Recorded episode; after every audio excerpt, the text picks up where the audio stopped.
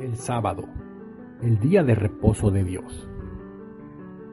Después que cielos y tierra completaran su creación, el día séptimo era santificado por Dios. Y en el desierto a su pueblo doble ración Dios les daba, del maná el día sexto, guardar sábado ordenaba. Enfatiza lo anterior Moisés al pueblo a hablar el sábado es de Dios, en él no hay que elaborar. A pesar de ser muy claro, hubo quien no obedecía, el sábado profanando, acarreaba de Dios ira. Nehemías en su tiempo, él también se molestó, no respetaba el pueblo, el sábado del Señor.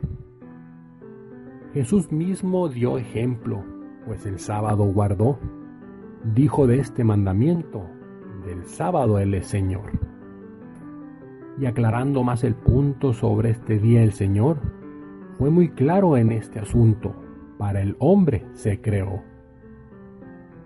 Este mandamiento empieza ordenando el recordar.